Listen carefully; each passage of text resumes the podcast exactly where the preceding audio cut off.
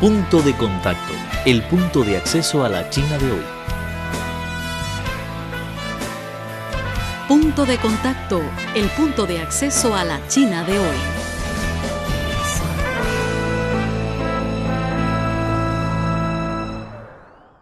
Pues muchas gracias por concedernos esta entrevista. Sabemos que dos días eh, estas disputas comerciales y económicas entre China y Estados Unidos ah, eh, es un enfoque de todo el mundo. ¿Y cómo opina estas medidas de aranceles de represalia de Estados Unidos contra China?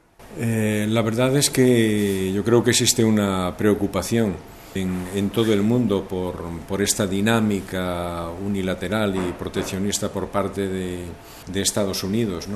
Creo que hay una conciencia a nivel global bastante extendida de que la mundialización o la globalización ha tenido efectos positivos y también efectos negativos. Eh, la globalización ha traído consigo eh, una espiral de desarrollo muy importante, pero al mismo tiempo ha tenido efectos eh, sombríos, digamos, en el ámbito de las desigualdades, etcétera, etcétera. Pero la corrección de los problemas de la mundialización no se efectúa a través de la imposición de aranceles, sino con nuevas reglas que mejoren el comercio internacional. Lo que está planteando Trump es sustituir las reglas por aranceles.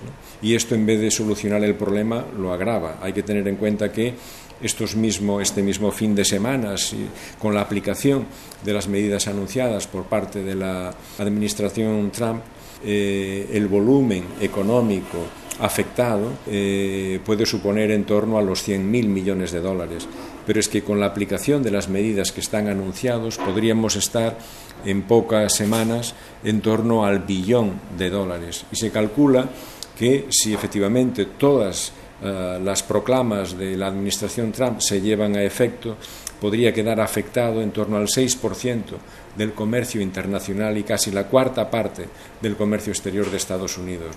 El impacto global de todo esto en la economía internacional pues puede ser similar a la crisis del año 2008-2009. ¿no? Por lo tanto, es normal que exista una preocupación importante en todas las economías, no solo en Estados Unidos, sino también en Europa, en Japón, en China, obviamente con respecto a los efectos de esta, de esta política instrumentada por la administración Trump. Pues vemos que no solo China, sino también como Europa y México y Canadá y otros muchos países también son víctimas de esta política de aranceles de represalia de Estados Unidos. ¿Y cómo opina de esto y cuáles son las partidas que ha causado estas políticas de Trump contra otros países? Bueno, en principio, eh, en la medida en que eh, estamos, digamos, al inicio de esa guerra comercial, los efectos eh, cuantificables aún son muy limitados. ¿no? Lo que sí es evidente es que está enrareciendo el clima económico internacional y a medio plazo o a corto plazo puede tener consecuencias importantes en el desarrollo de las relaciones comerciales y afectar no solo a a, las economías a las que en principio van dirigidos estos aranceles, sino también al propio Estados Unidos, porque eh, los países afectados adoptarán también medidas de represalia, aunque casi todo el mundo opta por ser prudente y cauteloso, eh, tanto Europa como otras economías están a la expectativa y si efectivamente se confirman los peores augurios, obviamente eh, estos países, estas economías adoptarán eh, medidas de, represalia para tratar de compensar un poco sus efectos. Hay que tener en cuenta que, eh, digamos que hay tres guerras en curso. Hay una guerra comercial que ya se está ah, instrumentando, se está eh, aplicando en, en cierta medida. Hay una guerra en ciernes que podría complementar esta guerra, que es la guerra monetaria, de la que aún se habla poco, pero que puede incluir eh, como una medida de respuesta a estos aranceles y después hay otra guerra larvada o una guerra latente, digamos, que es aquella que tiene que ver con las tensiones estratégicas y que afecta mucho, sobre todo, a la relación entre China y Estados Unidos. El punto de acceso a la China de hoy. Conoce las tendencias sociales analizadas desde una óptica plural tanto de chinos como de extranjeros.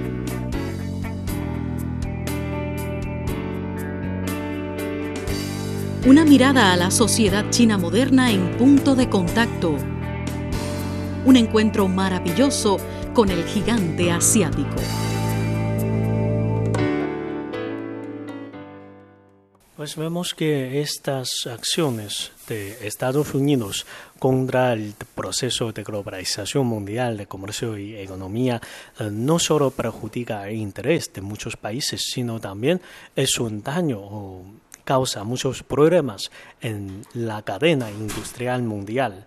¿Y cómo piensa de esto? ¿Cree que cuáles son las medidas que otros países pueden tomar para eh, eliminar o para evitar o para accionar conjuntamente contra estas acciones de Estados Unidos? Bueno, yo creo que hay que pensar que a, Estados Unidos lo que le preocupa básicamente no son estos efectos, sino eh, privilegiar sus propios intereses nacionales. ¿no? Esto obedece no solo, estas medidas obedecen no solo a criterios económicos y comerciales, sino sobre todo a criterios de seguridad nacional. Es decir, lo, de, lo que se trata es de asegurar la protección de la hegemonía global de Estados Unidos que la administración Trump y algunos sectores de la administración Trump eh, creen que está en peligro, sobre todo por la emergencia de China. Obviamente, además de las respuestas que hemos citado por parte de estos países, una respuesta probablemente inmediata sea la diversificación de riesgos.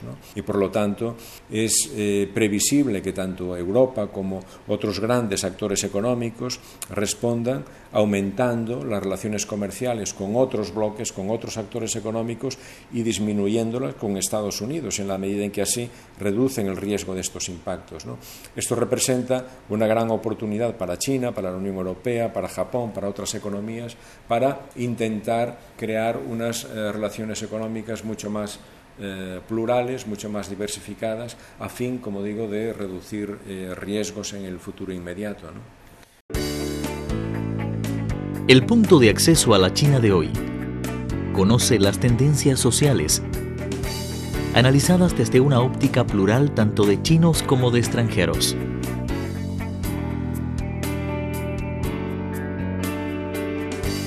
Una mirada a la sociedad china moderna en punto de contacto. Un encuentro maravilloso con el gigante asiático. Pues en esta circunstancia vemos que Estados Unidos también está amenazando de salir de la Organización Mundial de Comercio o por lo menos está violando las reglas de esta organización y qué rol puede desempeñar o debe desempeñar OMC frente a estos problemas. Bueno, en teoría tiene un papel muy importante en la medida en que hasta ahora la Organización Mundial del Comercio se ha confirmado como la autoridad reconocida y legitimada para resolver todas las disputas comerciales. Obviamente, eh, en el proceso de génesis y de consolidación de la Organización Mundial del Comercio, el papel de Estados Unidos ha sido muy importante y en general de todo el bloque occidental, incluida Europa, y por lo tanto eh, va a suponer una prueba muy dura para la OMC a la hora de encarar las denuncias que tanto China como la propia Unión Europea, Rusia y otros actores económicos internacionales van a plantear ante la OMC para eh, dictaminar eh, sus resoluciones que sin duda pues van a tener un resultado negativo para Estados Unidos. Lo más probable es que Estados Unidos pues no haga mucho caso a la OMC y veremos si efectivamente esa amenaza de abandonarla pues eh, se llega a, consumar, ¿no? Pero indudablemente toda, toda esta nueva ah, circunstancia económica que está emergiendo a nivel global supone para la OMC una prueba de fuego con respecto a su, a su propia autoridad y va a poner en, en prueba de, de, fuego pues su, su, legitimidad a la hora de gobernar el comercio internacional. El punto de acceso a la China de hoy. Conoce las tendencias sociales, analizadas desde una óptica plural tanto de chinos como de extranjeros.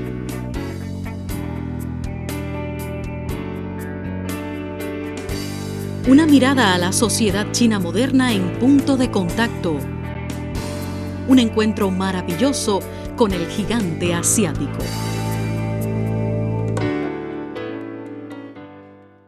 Pues en su opinión frente a este a esta amenaza de proteccionismo y unilateralismo de Estados Unidos que puede hacer otras economías eh, para recuperar y salvaguardar el orden mundial de comercio y de economía. Bueno, lo lógico parece que además de plantear este tipo de, de, quejas y de denuncias ante los organismos internacionales que regulan el comercio multilateral, eh, lo ideal sería eh, que las, las grandes economías que comparten una misma filosofía del comercio internacional aúnen esfuerzos para tratar de influir en, eh, en, el aislamiento de este tipo de, de, tendencias proteccionistas, ya sean llevadas a cabo por, por, Estados Unidos, que tiene indudablemente un impacto global por la dimensión de su economía a nivel internacional, pero que también pueden compartir a corto o medio plazo otros, otros países. ¿no? Creo que ese entendimiento entre China, Europa, eh, Japón, Corea del Sur, otro tipo de, economías que tienen un cierto peso en el comercio multilateral es muy importante para, de alguna forma, limitar eh, daños, tratar de levantar una especie de gran muralla sobre eh, las medidas proteccionistas y asegurar que el impacto, eh, que puede ser muy dañino en muchas economías, sea lo más limitado posible. Y en ese sentido, el comercio entre el fomento del comercio entre este otro mundo no proteccionista puede experimentar un auge muy importante en los próximos años, aislando un poco más eh, a, la potencia estadounidense. Esto puede ser a medio plazo muy dañino para Estados Unidos porque gran parte de estas políticas tienen como eje central, como argumento central, la idea de asegurar la posición hegemónica que Estados Unidos tiene a nivel global. Es el America First o, o USA the First y tratar de conjurar esa posibilidad de que China se convierta en la primera economía del mundo a la vuelta de 10 eh, años. ¿no? El punto de acceso a la China de hoy. Conoce las tendencias sociales, analizadas desde una óptica plural tanto de chinos como de extranjeros.